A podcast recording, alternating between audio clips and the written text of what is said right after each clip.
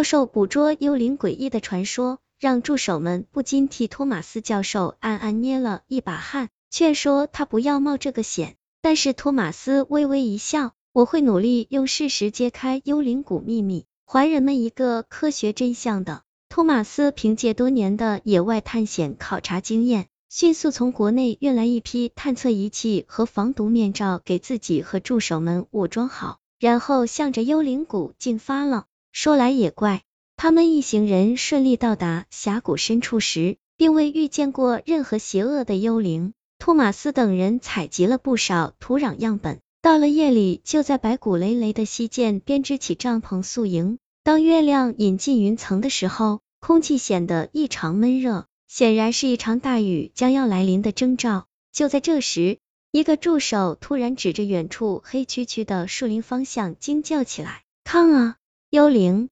幽灵出现了！”众人循声望去，的确是土著人传闻中的可怕现象发生了。只见越来越多的红光渐渐汇合到一处，随着风向朝营地位置缓慢飘荡过来。托马斯吩咐众人戴好防毒面罩，助手们甚至将防身猎枪子弹上膛，以备不测。谁知那些成团的红光未等飘至近前，便仿佛惧怕了一般，随着不时改变的风向，又向别处移走了。托马斯和助手们用过滤器搜集了不少红光走过的地段残留的空气后，面带满意的微笑说：“现在我们已经捕捉到了足够的幽灵。”可以回去让他们现身了。死者嘴里的红光是何物？托马斯教授归来后，经过一系列化验，再结合桑布和雷萨尔的尸检结果，终于将幽灵谷的真相大白于天下。原来，它是世界上一处极其罕见的黄磷矿集中分布带，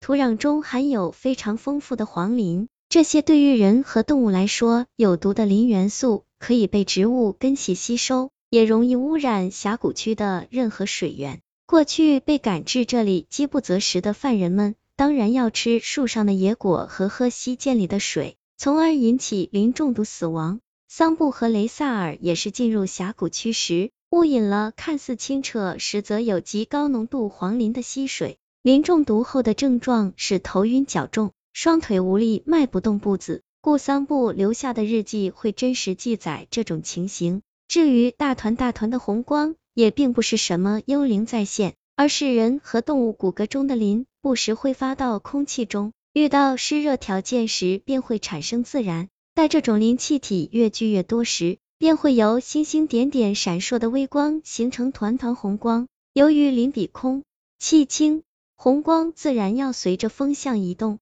但是只有等到月隐天黑时，人们才能完全看清这种磷大面积自然的情景。